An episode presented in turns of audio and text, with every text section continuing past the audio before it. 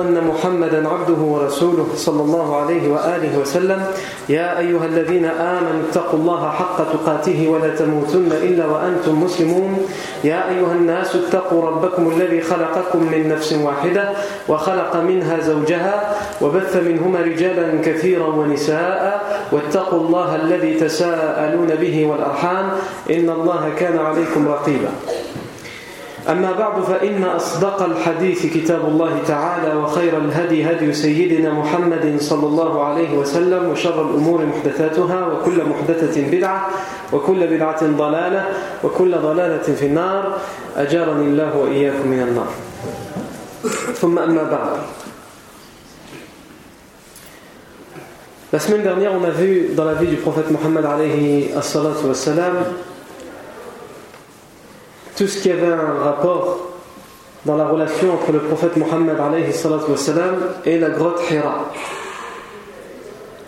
On a expliqué pourquoi il a été amené à faire ce qu'on appelle al-uzla, à s'isoler, à s'écarter, et il a choisi cet endroit.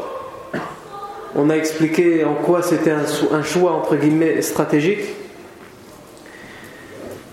et aujourd'hui, on va reprendre point par point ce qui va se passer cette nuit-là, la nuit de la révélation.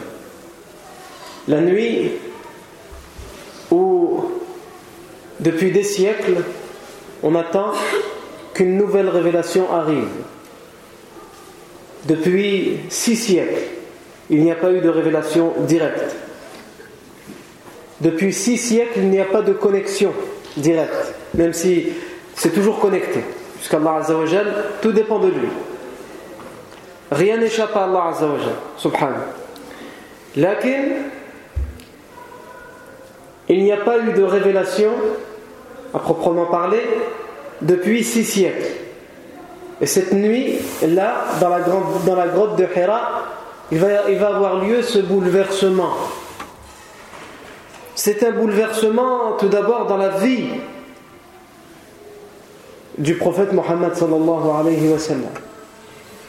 Il passe, entre guillemets, en tout cas dans son esprit à lui, d'un être humain normal à un prophète, et pas n'importe lequel, le meilleur et le dernier des prophètes. C'est pendant cette nuit-là la nuit de la révélation, dans la grotte de Hira, sur la montagne Jabal Nour. C'est aussi cette nuit-là un bouleversement dans notre vie à nous. Même si on ne l'a pas vécu, mais c'est un bouleversement, un bouleversement pour nous. Qu'est-ce qui nous réunit ici aujourd'hui? Qu'est-ce qui fait que nous prions cinq fois par jour? Qu'est-ce qui fait que nous jeûnons le mois de Ramadan? Qu'est-ce qui fait que nous attestons qu'il n'y a aucun Dieu sauf Allah et que nous attestons que le prophète Mohammed est bien son prophète et messager? Tout ça, c'est parce que quelque chose de cette nuit-là nous a été transmis. Les bienfaits de la guidée, les lumières de cette nuit-là continuent à se répandre sur terre jusqu'à aujourd'hui. C'est donc un bouleversement pour nous tous, mais c'est aussi un, bouleversement dans l'échelle de l'histoire humaine. Dans l'histoire de toute l'humanité, il y a avant la révélation du prophète Mohammed et il y a après. Certes, il y a eu des prophètes avant. Certes, il y a eu des révélations avant. Mais la révélation que le prophète Mohammed a reçue, c'est la dernière, la plus grande des révélations. La révélation qui vient finaliser, rassembler toutes celles d'avant, toutes celles qui ont précédé. Donc si on veut couper l'histoire de l'humanité en deux, on dira il y a avant la révélation du prophète Mohammed et il y a après. Si on veut couper la vie du prophète Mohammed en deux, on dira il y a avant la révélation et il y a après. Mais c'est aussi un bouleversement au-delà de l'échelle humaine. c'est un bouleversement pour tout l'univers, pour toute la création. J'ai dit tout le monde, c'est-à-dire tous les êtres humains, l'attendaient, mais tout l'attendait. Les anges l'attendaient. La faune, la flore l'attendaient. Tout cet univers, tout ce qu'Allah a créé, l'attendait. Il savait qu'il devait arriver et il l'attendait avec impatience. Et c'est cette nuit-là, celle dont nous allons parler aujourd'hui, qu'il est arrivé. Que cette révélation est arrivée. Les anges se préparaient. Et ils ont préparé le prophète Mohammed pour cette nuit-là. Depuis sa tendre enfance, lorsqu'ils sont venus lui rendre visite et qu'ils lui ont fendu la poitrine en deux, etc., etc. Tout comme ils ont préparé aussi Jibril, qui a été désigné, choisi par Allah pour être l'ange qui ramène la, révélation au prophète. Cette nuit-là, la nuit de la révélation, est arrivée une nuit de lundi. C'est un lundi. Et on voit ici, subhanallah al-azim, que le choix des jours n'est pas anodin. Allah Azzawajal a choisi que le prophète naisse un lundi. Nous voyons ici qu'Allah choisit qu'il lui donne la première révélation une nuit de lundi. Tout comme nous verrons qu'il mourra, alayhi salatu un lundi. La nuit de la révélation, la première nuit, aura lieu alors que le prophète a 40 ans et 6 mois. Et lorsque nous disons 40 ans et 6 mois, évidemment, nous parlons du calendrier lunaire. Il a 40 années lunaires et 6 mois lunaires. 40 ans et 6 mois. Selon le, si on se réfère au calendrier euh, grégorien, puisqu'à l'époque le calendrier égérien n'existe pas encore, puisque l'égir, le calendrier égérien débute à euh, l'émigration du professeur sallam, lorsque le professeur sallam va faire la hijra, il va faire l'émigration vers Medina al-Munawwara. Bien si on se réfère au calendrier grégorien, cette première nuit, la nuit de la révélation, la nuit de la première révélation aura lieu pendant un mois d'août de l'année 610 du calendrier grégorien. Un mois d'août de l'année 610 qui coïncide selon les calculs et selon les preuves, les textes coraniques et les hadiths du prophète sallam qui coïncident avec le mois de Ramadan. Le mois lunaire de Ramadan. Quelle nuit exactement? Ah ben là, certains savants disent la 21e nuit du mois de Ramadan, certains disent la 27e, certains disent non la 23e, à la La divergence connue pour la nuit du destin, pour déterminer la nuit du destin, c'est la même ici. Et nous savons que c'est la nuit du destin que cette première révélation va descendre dans cette grotte sur le prophète Mohammed alayhi salatu. Allah Azza dit en parlant du Coran Inna anzalnahu fi laylatil qadr. Nous l'avons fait descendre pendant la nuit du destin. Dans un autre verset Inna anzalnahu fi laylatin mubaraka. Nous l'avons fait descendre pendant la nuit, pendant une nuit bénie. Il y a deux descentes du Coran. Le Coran est une partie de ce qu'on appelle Allah al-Mahfouz la table bien gardée auprès d'Allah Azzawajal où Allah Azzawajal a tout écrit. Et le Coran n'est qu'une petite partie, une infime partie de l'Awh al-Mahfouz. Et cette partie de l'Awh al-Mahfouz qui est le Coran a été pris par les anges et il a été descendu jusqu'au ciel le plus proche de la terre, au premier ciel. Pour que de ce Coran-là, en fonction des occasions, des contextes, des versets, des sourates vont descendre en fur et à mesure de la vie du prophète de cette première nuit de la révélation jusqu'à sa mort.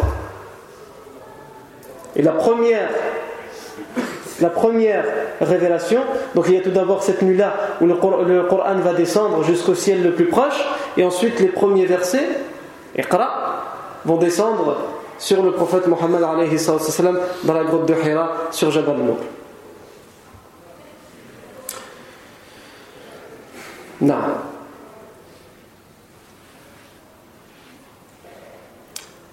On va reprendre un hadith pour comprendre. Un long hadith, mais nous on va le couper pour voir phase après phase comment cette révélation va se passer. Hadith qui est rapporté par l'imam Bukhari, qui est rapporté aussi par d'autres, euh, dans d'autres versions et avec des mots différents, mais nous on va s'attacher surtout à, la version qui a été rapportée par l'imam Bukhari et qui est narrée par radiallahu anha qui dit radiallahu anha que le prophète lui a expliqué comment la première révélation est arrivée. Et elle dit radiallahu anha, le prophète commençait à recevoir les premières révélations en rêve. Avant qu'il reçoive la première révélation directe, il faisait des rêves qui étaient des premières, ses premières véritables révélations. Ce, dont on a parlé la fois d'avant, on a appelé ça ar-ru'ya ou ar-ru'ya as-saliha. Le vrai rêve ou le bon rêve, qui correspond à une révélation. Et ensuite, elle dit, Aisha radiallahu anha, la vérité lui est venue pendant une nuit du mois de Ramadan, alors qu'il était dans la grotte Hira. La vérité lui est venue. La vérité, al-haq, c'est quoi ici? C'est al-wahi, la révélation. La vérité lui est venue, la révélation d'Allah Azzawajal lui est venue alors qu'il était dans la grotte de Hira. Le prophète, alors qu'il est dans cette grotte et qu'il a l'habitude de méditer, de n'entendre au fin fond de cette grotte que le vent qui souffle. Il n'entend aucun bruit humain. La ville est loin. Il est surpris cette nuit-là par quelque chose, par quelqu'un par Jibril, mais il ne le sait pas encore, qui lui donne un ordre et qui lui dit Iqra, lis. Le prophète wassalam, répondra Ma Je ne sais pas lire. Jibril le prendra et le serrera contre lui. Tout doucement, puis de plus en plus fort, jusqu'à ce qu'il pratiquement il l'étouffe, jusqu'à ce que pratiquement ses pieds ne touchent plus le sol. Et il le lâchera et lui répétera son ordre une deuxième fois Iqra, lis. Le prophète sallam répétera sa réponse Ma anabiqari. Je ne sais pas lire. Une seconde fois, Jibril le prendra, le serrera de plus en plus fort, et ensuite il le lâchera, et il lui dira la troisième fois Iqra. Iqra bismi rabbika alladhi khalaq. Lis. Lis au nom de ton Seigneur qui a créé. خلق الإنسان min alaq. Il a créé l'homme d'une adhérence, d'un caillot de sang. Et ensuite, Jibril alayhi salam terminera les derniers versets en disant Iqra al-akram alladhi 'allama bil qalam 'allama al-insana ma lam ya'lam.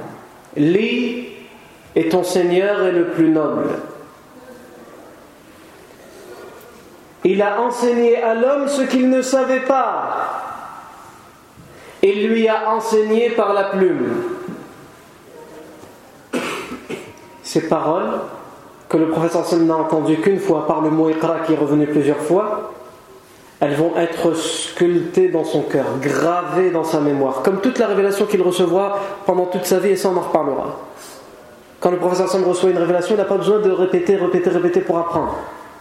Hein, il y a une révélation qui va lui dire arrête de toujours répéter comme si tu avais peur de l'oublier. Allah Azzawajal fait en sorte que tu ne puisses pas l'oublier. C'est gravé, c'est sculpté dans ton cœur, gravé dans ta mémoire. Il va sortir de cette grotte et dévaler la montagne. Et le hadith explique le reste, mais pour l'instant on s'arrête là, à cet événement-là. Première chose, donc on va pas revenir sur tout ce qu'on a dit sur l'isolement dans la grotte, etc. On l'a déjà vu. Le premier terme de la révélation, c'est ce mot, cet ordre. Pourquoi Iqra? Moussa alayhi salam, la première révélation qu'il a reçue, c'est Innani an Allah. C'est moi Allah qui te parle. Iqra li. Iqra. Pourquoi Iqra? Tout d'abord pour expliquer ce que tu vas recevoir. Qu'est-ce que tu vas recevoir? Tu vas recevoir Al-Qur'an. Iqra. Al-Qur'an, si on le traduit littéralement, ça veut dire la lecture. Iqra, lis. Donc lis quoi? Lis ce que tu vas recevoir. Lis la révélation, transmets-la aux hommes. Nous t'avons choisi toi pour que tu lises, pour que tu transmettes cette lecture, Al-Qur'an. C'est le premier ordre qui a été donné au prophète Mohammed et à travers lui à toute la communauté, à toute l'humanité. C'est un ordre individuel pour le prophète parce que ça concerne la révélation. Lis Al-Qur'an, lis la révélation, transmets-la aux gens, transmets ce message. C'est à toi de le faire. Évidemment, nous on l'explique comme ça, le prophète à ce moment-là, il ne le comprend pas comme ça. Lui, tout ce qu'il comprend, c'est qu'il y a quelque chose, quelqu'un qui l'a attrapé, qui l'a serré, qui, voulait, qui lui voulait peut-être euh, son tort, il ne le sait pas. Mais tout ça, ça va venir après. Et on va l'expliquer. Et nous, on explique à l'avance ce que ce verset veut dire pour qu'ils prennent tout leur sens par la suite. Lorsqu'on médite ce terme, et c'est pour ça que nous disons cette nuit était une nuit où il y a eu un bouleversement dans toute l'humanité, pas simplement dans, euh, notre, dans la vie du prophète Mohammed. C'est fini maintenant. L'ère de l'ignorance, elle est finie. L'être humain, s'il veut se rapprocher de son Seigneur, s'il veut adorer convenablement Allah Azzawajal, il doit lire. Il doit s'attacher au ilm, à la science. Cette révélation est donc la révélation de la science. Cette révélation, c'est donc la révélation de la culture. Cette religion que tu vas transmettre au Muhammad c'est la religion de la science. La religion des gens qui se cultivent, qui lisent. Et quand on médite comme ça, ça prend encore plus son sens pour nous dans notre vie d'aujourd'hui. Nous qui sommes bouffés par les chaînes débiles de télévision et par les, émissions débiles de télé-réalité ou je ne sais quoi. Les ch'tis à San Francisco, les ch'tis à Hollywood, à Bollywood, les séries, les. Wal Bashar. Allah Azza wa il t'a créé avec une raison, avec un cerveau. Pas pour le polluer, pas pour l'abêtir, pour le rendre stupide, pour que ce cerveau, à travers la science, il t'élève. Il t'élève parmi les hommes, mais il t'élève auprès d'Allah Azzawajal. Alors, iqra, lis, apprends, instruis-toi.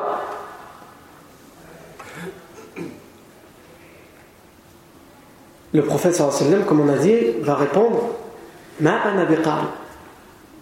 Je ne sais pas lire. Ici, en réalité, quand on prend le terme en arabe, ma ça peut avoir, trois sens différents. Ma anabiqari, quelquefois on utilise ma pour l'interrogation. C'est-à-dire que ça peut vouloir dire ma anabiqari, que dois-je lire? Ça peut vouloir dire ça. Si le ma ici, il est pour l'interrogation. Que dois-je lire? Et on peut l'utiliser pour la négation, mais dans un autre sens que celui qu'on a utilisé, c'est-à-dire Ma anabiqari. Je ne lirai pas, je ne vais pas lire. Iqra ma anabiqari, je ne lirai pas. Ça peut être compris comme ça. Et ça peut être compris, et c'est le sens repris par pratiquement l'unanimité des savants, selon le contexte et selon comment elle a été expliquée aussi par les prédécesseurs pieux, c'est que en réalité le sens évident et probable, c'est que le professeur sallam répondait avec ma de la négation, mais pour dire ma anabiqari, je ne sais pas lire. Je ne sais pas lire. Et nous savons que Jibril, alayhi salam, a pris la forme d'un être humain. Il va y avoir deux premières révélations, celle-ci dans la grotte et une plus tard qu'on verra à la fin du hadith. Elle va nous être expliquée dans la fin du hadith. Dans la première révélation, Jibril prend la forme d'un être humain. Dans la seconde révélation qu'il va recevoir, il va prendre toute, toute sa forme, sa vraie forme. Et sa vraie forme, à Jibril, quand on le regarde, il euh, comble tout ce qu'on peut voir à l'horizon. Tu peux tourner ta tête où tu veux vers l'horizon, tu trouves Jibril, tellement il est grand. Il a, Jibril, 600 ailes. Allah Azza wa créé avec 600 ailes. Ici, il y en a beaucoup. 600 ailes Comment ça Qui fait Calme. Attention, ça va exploser là.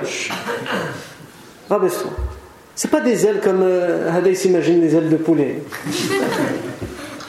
Et donc il dit comment on peut avoir des ailes et il s'imagine un dos avec 600 ailes dessus. Là, ça, ça fait partie du monde de l'invisible. Allah Azza wa sait mieux comment sont ces ailes. Ce sont des ailes pour voler. On ne peut pas, notre cerveau ne peut pas l'imaginer. Notre cerveau imagine les choses qu'il a vues. Il met des images à des choses qu'il a déjà vues. Là, ce qu'on peut mettre, ce sont des mots, rien d'autre. Ce sont des ailes des vraies ailes, des ailes qui servent à voler, mais des ailes d'ange. C'est pas des ailes de, comme on s'imagine, d'oiseau ou là de poulet ou là je ne sais pas quoi. Non. Jibril, quand il est dans sa forme naturelle, comme nous l'avons dit, il, remplit tout, l'horizon, toute notre vision. Il a 600 ailes, une seule de ses ailes s'il frappait la terre avec une seule, de ses, ailes, ce serait suffisant pour démolir toute la terre. Subhanallah. Allah Azza est clément et miséricordieux avec nous et il ne donne pas cet ordre à Jibril même si nous sommes insignifiants, même si nous ne valons rien. Et il suffit de voir l'être humain au milieu de cet univers combien il vaut rien. L'être humain au milieu de cette planète, de cette terre, il ne vaut rien. Quand on prend des, photos de satellites, que tu regardes la Terre, est-ce que tu vois les hommes marcher? Tu ne les vois pas, ils sont tellement petits qu'ils n'existent pas. Et quand tu prends la Terre dans la galaxie dans laquelle elle se trouve, la Terre, c'est une des plus petites planètes qui existent dans cette galaxie. On ne la voit pas quand on se met à l'échelle de la galaxie. Alors je ne te parle pas de cette galaxie qui ne veut rien dire par rapport à toutes les galaxies et par rapport à l'immensité de l'univers. Et c'est juste ce, que nous connaissons, c'est-à-dire une petite goutte de la création d'Allah Celui qui médite sur ça, comment après ça il peut encore commettre un péché? Comment après ça il peut encore se rebeller contre Allah Et qu'est-ce que nous valons? Nous ne valons absolument rien du tout. Le prophète a donc dit Ma anabiqa. Jibril a pris la forme d'un être humain. Pourquoi? Parce que c'est beaucoup. Déjà, il y avait eu des prémices de la révélation. Mais venir comme ça d'un coup avec l'apparence naturelle, etc., ça va faire beaucoup. Donc il faut laisser du temps. Étape après étape. Il y a eu toute une préparation pendant, pendant 40 ans. Toute une période où il s'est isolé petit à petit pour recevoir cette chose pure. Il s'est isolé, écarté de la pollution et de l'idolâtrie de la souillure et de l'impureté du shirk, de l'idolâtrie. Et là, il reçoit la première révélation, mais pas encore. Jibril ne se montre pas encore dans, son vrai, dans sa vraie euh, forme. Et comme on l'a dit, Jibril alayhi salam le serre dans les bras. Et les savants, ils ont tiré de ça des conclusions. Pourquoi il le serre dans ses bras? Le serre d'abord tout doucement et ensuite petit à petit de plus en plus fort. Tout d'abord parce que comme nous l'avons déjà expliqué, le prophète a déjà eu des prémices, des signes qui lui ont montré avant les 40 ans qu'il va recevoir quelque chose. Des pré-révélations, on va dire. Des introductions à la révélation, qui se traduisaient par quoi? Par les rêves, qui se traduisaient par des lumières qu'il voyait qui ne sont pas habituelles, qui se traduisaient par des bruits, des sons qu'il entendait, mais ce n'était pas clair, pas aussi clair que cette parole qu'il a entendue résonner et qui était gravée dans sa mémoire, qui lui a dit Iqra. Donc, c'est possible. C'est même fort probable, comme, on va le voir, que le prophète va se dire c'est juste une chose que j'ai entendue, mais c'est pas réel pour, ne, pour, pour lui enlever tout doute, pour ne pas qu'il puisse se dire que c'est juste une hallucination, juste un bruit, un chuchotement que j'ai entendu, il faut aussi le toucher physiquement, le serrer. C'est pas juste quelque chose, une hallucination que j'ai vue. Je ne suis pas en train de rêver. Il m'a pris, il m'a serré.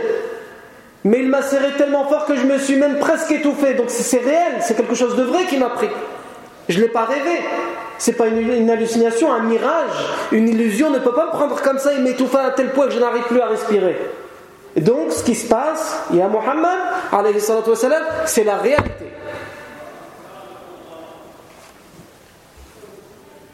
Les savants disent il l'a serré aussi parce que il ne faut pas oublier que pendant 3 à 4 ans avant ses 40 ans, le professeur Sam a commencé à prendre l'habitude de s'écarter des gens, de s'isoler dans cette grotte de Hira, de passer le plus clair de son temps tout seul. Surtout les, premiers, les derniers mois avant la première révélation, le prophète sallam passait jusqu'à un mois tout seul.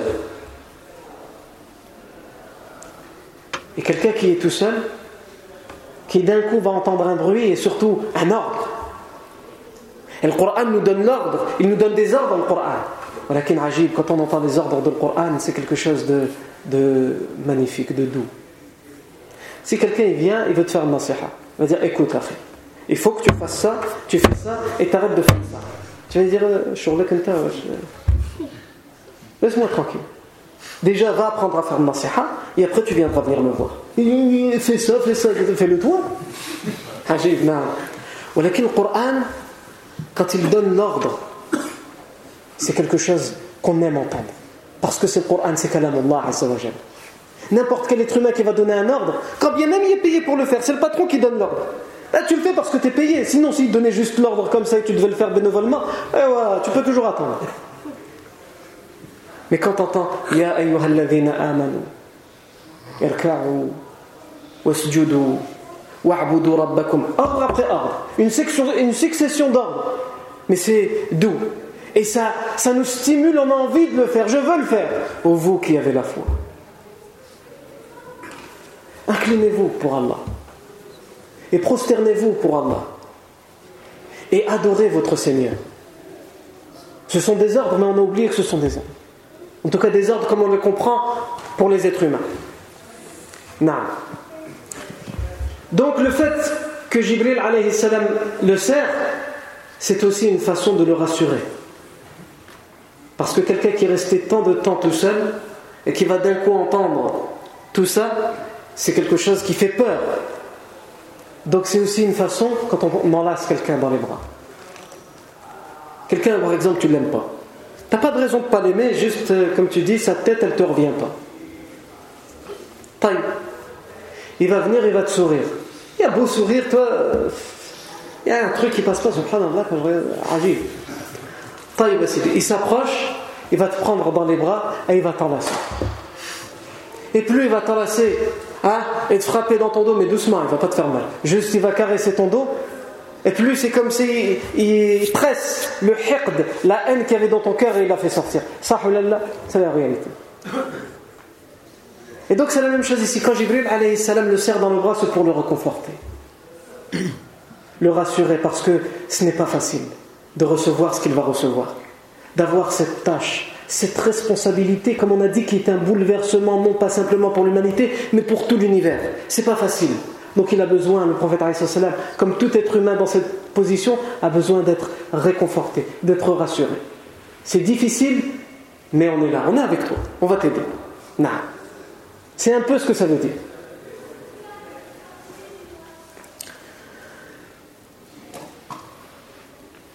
Jibril alayhi salam l'a aussi serré selon des savants parce que le Coran, la révélation, quand le professeur va le recevoir, c'est quelque chose de lourd. C'est pas comme euh, quelqu'un va entendre des voix, euh, j'ai entendu des voix, non. La révélation, elle a un impact.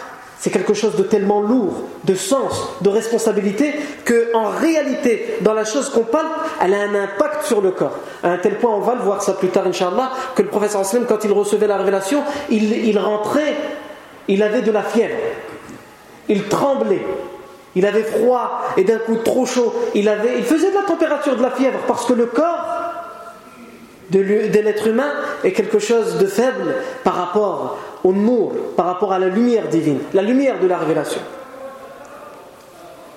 Et c'est pour ça donc que Jibril salam commence d'abord par un mot. Il ne donne pas tous les premiers versets. Iqra. C'est difficile. Parce que Iqra, c'est pas comme moi je te dis à toi, Iqra, lis c'est la parole d'Allah Azzawajal qui va venir être gravée dans ton cœur, qui va venir être gravée, sculptée dans ta mémoire, et ça a un impact sur tout ton corps. Ça te fait de la fièvre, etc. etc. Donc tout doucement, Iqra, Iqra, petit à petit, en même temps, je te serre dans les bras pour te faire comprendre que c'est quelque chose de difficile, mais je suis là pour t'aider. Et ensuite, la révélation arrive. Et c'est d'ailleurs la raison pour laquelle, comme on va le voir, que lorsque le professeur Sam va rentrer chez lui et qu'il sera tremblotant, c'est certes parce qu'il aurait été terrifié parce qu'il vient de vivre, mais aussi et surtout parce que le corps a reçu cet impact et il tremble aussi de fièvre. Non. Ensuite, Jibril alayhi salam va dire Iqra bismi rabbika alladhi khalaq. Donc on a expliqué Iqra c'est le premier mot, pourquoi, etc.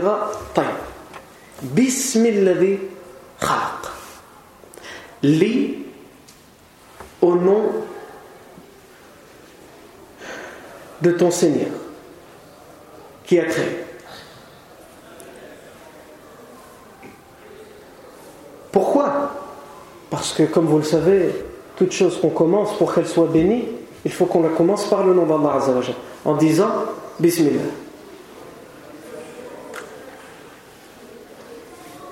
Iqra rabbika. Lis au nom de ton Seigneur. Tout comme chaque musulman, lorsqu'il mange, il va manger au nom d'Allah Azzawajal. Bismillah.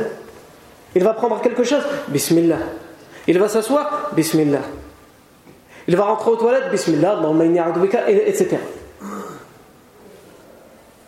Toute chose qu'on commence, on l'a fait au nom d'Allah Azzawajal. Et il n'y a pas chose, il n'y a pas action plus noble que de recevoir la révélation et de la transmettre. Il n'y a pas une action plus noble que celle-ci. Alors s'il y en a une qui mérite bien d'être commencée par le nom d'Allah Azzawajal, c'est la révélation. Iqra.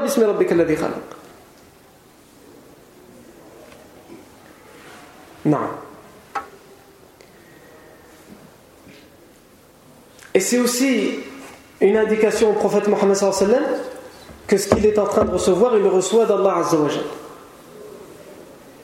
Et qu'il doit lire et transmettre cette révélation pour qui Pour Allah Azzawajal. Par qui Par Allah Azzawajal.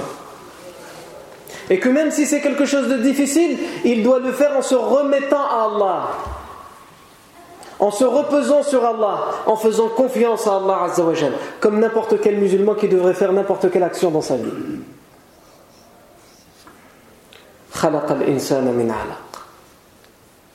Il a créé l'homme d'une endurance, de quelque chose qui s'accroche, quelque chose de tout petit qu'on peut voir juste au microscope.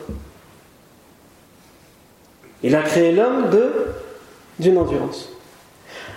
Alors si tu dis ma anabiqari, je ne sais pas lire, t'inquiète pas pour ça. Allah Azzawajal qui a créé l'homme de rien, qui a fait de l'homme un être humain adulte qui fait de la musculation et qui se croit pour un wa'ar, au début il était quoi? Il était un caillou de sang. Et avant le caillou de sang, caillou de sang, il était une goutte de sperme. Et avant ça, il n'était rien. Il venait du néant. Si Allah a créé du néant, il est capable de faire de toi, qui est illettré, qui ne sait pas lire, celui qui va recevoir la lecture par excellence, Al-Qur'an. Celui qui va recevoir la révélation et la transmettre. Et c'est aussi une indication au fait que euh, Allah puisqu'il est le seul à avoir créé l'homme et toute la création, c'est le seul qui mérite l'adoration. Et c'est le sujet de ta révélation et du message que nous te donnons. Comment pourrait-on adorer autre qu'Allah quand on sait que seul Allah Azzawajal est à l'origine de nos bienfaits? Seul Allah Azzawajal est à l'origine de notre création Seul Allah Azzawajal est à l'origine de notre subsistance, etc., etc., etc. Et ensuite, l'ordre revient. C'est une façon d'appuyer, de certifier, d'approuver une seconde fois, d'attester une seconde fois cet ordre. Et ton Seigneur est le plus noble. Et ici, encore une fois, c'est une façon d'attester, d'approuver quoi? L'unicité d'Allah Azzawajal. Comme elle a été indiquée de manière, euh, euh, on va dire, plus ou moins indirecte avec euh, Khalaq al-insana min alaq, on, le, on, se on rappuie une deuxième fois sur ce sens. Ensuite, الذي اقرأ وربك الأكرم الذي علم بالقلم علم الإنسان ما لم يعلم Il a enseigné à l'homme par la plume, il a enseigné à l'homme ce qu'il ne savait pas. Il a enseigné par la plume, al-qalam, al-qalam, la plume, le symbole de l'écriture, ce qui écrit. Parce que c'est ça la science. Donc quand on dit iqra, iqra, tu vas, tu, vas, tu vas lire quoi? Tu vas lire quelque chose qui est écrit par la plume, al-qalam. Le qalam, ça symbolise la science, l'écriture. Et ici, c'est la première révélation que le prophète euh, reçoit. C'est les premiers versets qu'il reçoit. Et on sait aussi dans un hadith sahih que le prophète a dit que la première chose qu'Allah a créée, c'est le qalam. Donc il y a une corrélation, un parallèle entre ces deux choses premières, entre le, le qalam qui a été créé en premier et entre les premières révélations que le prophète reçoit. الرسول عليه الصلاة والسلام في حديث صحيح دي أول ما خلق الله القلم فقال له اكتب مقادير كل شيء قبل أن يخلق الله السماوات والأرض بخمس بخمسين ألف سنة Première chose qu'Allah a créé, c'est le qalam, la plume. Et il lui a ordonné au qalam d'écrire. D'écrire quoi? D'écrire le décret, le destin de toute chose qu'Allah a décréé. Et Allah a donné cet ordre au Qalam 50 000 années avant de créer les cieux et la terre, avant de créer la création, l'univers. Non. Le Qalam, c'est quelque chose de symbolique, mais à la fois quelque chose de, comme on en arabe, sharif, quelque chose d'honorable à un tel point que des savants s'interdisaient, quand ils avaient une plume à l'époque, ou pour aujourd'hui un stylo, ils s'interdisaient de rentrer avec la plume ou le stylo euh, aux toilettes, par exemple. Puisqu'on sait qu'aux toilettes, il y a des choses à faire, des choses qu'on ne peut pas faire, comme par exemple toutes les choses qui sont euh, respectueuses, comme des choses sur lesquelles on a écrit le nom d'Allah, etc. Et certains savants s'interdisaient même de rentrer, d'aller faire leurs besoins avec un stylo. Donc la plume, ils les mettaient de côté pour aller faire leurs besoins. Tellement, pour eux, le qalam, il avait cette importance-là. Parce que c'est la première chose qui a été créée. C'est le symbole de la science. C'est avec le qalam qu'on a écrit le Coran. C'est avec le qalam qu'on a écrit les hadiths. C'est avec le qalam qu'on transmet la guidée, qu'on transmet la science. Donc c'est quelque chose de trop respectueux pour qu'on puisse. Euh, mais c'est à la fois quelque chose de grave. Non. Puisque le qalam, le stylo, c'est lui qui coupe les têtes aussi. C'est lui qui emprisonne. Le juge y écrit. Euh, quand il donne la peine de mort, il va l'écrire. Et le bourreau, il a la feuille du juge, il a écrit le juge qui doit, un tel, on doit lui couper la tête. Donc c'est avec le qalam qu'on l'a écrit, ça, Naam. À cette, euh, par rapport à ça, il y avait un, gouverneur dans l'Andalus, dans l'Andalousie musulmane, qui s'appelait Al-Mansour ibn Abi C'est quelqu'un de très connu dans l'Andalus. Il a fait plus de 45 batailles, juste dans sa vie, dans l'Andalus. On raconte qu'il a eu un désaccord, on ne va pas rentrer dans les détails, c'est pas le sujet, mais pour vous expliquer comment était vu le qalam. Il était en désaccord avec un savant. tellement grave le désaccord, euh, c'était tellement grave qu'il a euh, voulu le faire exécuter. Donc il a dit Toi, tu mérites la mort pour ce que tu viens de dire. donc il a appelé son bourreau, il a pris une feuille et il, il a écrit Yuqtal. Yuqtal. Qu'il soit tué, qu'il soit exécuté. Mais euh, sans le vouloir, il s'est trompé, il a écrit yutlaq, qu'il soit libéré. Donc le bourreau, quand il l'a fait, il dit bah, Moi je ne peux pas le tuer. Le gouverneur il a dit qu'il soit libéré. Il a écrit qu'il soit libéré. Donc il revient voir le gouverneur, il lui a dit Oralement, tu m'as dit il faut le tuer, mais la feuille, euh, euh, moi je veux pas de problème. Tu me l'as dit oralement, mais si après je le tue et qu'après tu vas me dire Non, regarde la feuille, j'avais dit de le libérer, c'est ta faute, c'est toi qui l'as tué. Donc euh, lui a dit Non, j'ai voulu, subhanallah, j'ai pas fait attention. Donc il va reprendre, il va réécrire, mais encore une fois sans le vouloir, subhanallah, il va écrire Yutlaq une seconde fois et même une troisième fois. Et ensuite, il va dire, euh, ce gouverneur, il va dire, ça c'est quelque chose qui vient d'Allah. Le qalam est tellement honorable qu'il n'a pas voulu cette injustice. Il va dire ce gouverneur. Il n'a pas voulu cette injustice, donc Allah, libère-le. Comme le qalam a écrit, obéis au qalam, obéis-moi pas, moi ce que je te dis avec ma bouche. Obéis au qalam. Non. Donc ça c'est la première révélation que le prophète va recevoir. Et on peut imaginer cette nuit-là l'état d'urgence qui a été décrété dans les cieux par les anges. Puisque, comme on l'a déjà expliqué, les anges préparaient la venue du prophète. Ils la préparaient tellement, ils étaient tellement minutieux, que, comme on l'a déjà expliqué, les diables, les djinns et les diables, ils avaient l'habitude de monter au ciel pour écouter les conversations des anges. Pour ensuite transmettre ces conversations et pour donner des informations aux sorciers aux devins qui faisaient croire aux gens qui connaissaient l'avenir. Mais quand la révélation s'approchait, les anges étaient très minutieux à ce point-là, sur ce point-là, et ils ne permettaient à aucun diable de s'approcher. Il y avait des anges qui surveillaient et qui chassaient, qui pourchassaient, qui faisaient mal aux diables qui voulaient s'approcher pour entendre les conversations, avec des étoiles filantes, de peur qu'ils n'entendent quel jour allait arriver la révélation et sur qui, etc. Donc il fallait surtout pas qu'ils aient cette information. Non. Et cette nuit-là, c'est donc, tout ce sens-là qui est arrivé en même temps que cette parole Iqra. Un poète a voulu décrire cette nuit-là, il disait Muhammadun sallallahu alayhi wa sallam Muhammadun fi fu'ad al-ghari yartajifu في كفه المجد والتاريخ والصحف مجلل في رداء الوحي قد صعدت أنفاسه في ربوع الكون تأتلف Ce poète, il nous dit, Mohammed sallallahu alayhi wa sallam était fifouad. Ajib, les termes qu'il utilise. Dans le cœur de la grotte. Yartajifu, il tremblait. C'est une façon de nous dire qu'il était dans le cœur de la grotte et c'est lui et son cœur en fait qui tremblait de cette révélation qu'il a reçue.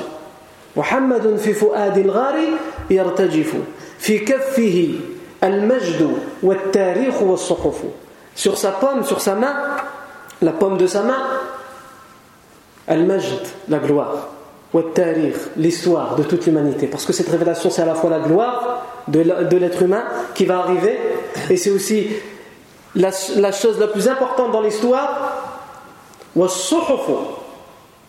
et c'est aussi toutes les révélations qu'il y a eu avant. Parce que celle-là, elle rassemble et elle finalise toutes les révélations. Donc il tremblait dans le cœur de cette grotte, dans, le cœur de cette, au fin fond de cette grotte, tout en recevant la révélation qui était la, finalisation de toutes les révélations. Non. مجلل في رداء الوحي قد صعدت أنفاسه في ربوع الكون تأتلف il était embelli dans un drap. Dans un drap. Quel drap Le poète dit dans le drap de la révélation. Et sa respiration, parce qu'il a été étouffé. Et donc quand on est étouffé par quelqu'un et juste après on est lâché, sa respiration est partie se répandre dans tout l'univers. Sa respiration bénie. Non. Et il va, il décrit euh, plus loin, mais nous c'est juste pour dire que yani, comment les, savants, comment les poètes ont vu cette nuit-là. C'est la nuit de la révélation, la première nuit de la révélation. Ensuite, le prophète wassalam, va sortir de la grotte. Donc on reprend le hadith dans le Bukhari qui est, qui est narré, raconté par Aisha anha. Il va sortir de la grotte, pris de peur, tremblant, et il va rentrer chez son épouse Khadija anha, en répétant Zammilouni, Zammilouni. Couvrez-moi, couvrez-moi. qu'est-ce qu'il va se passer dans la maison de Khadija radiallahu anha? Ça, vous le savez déjà un petit peu, mais on le saura encore plus en détail la semaine prochaine, Inch'Allah. بارك الله فيكم pour votre صلى الله وسلم وبارك على سيدنا محمد وعلى آله وأصحابه أجمعين سبحان ربك رب العزة عما يصفون وسلام على المرسلين والحمد لله رب العالمين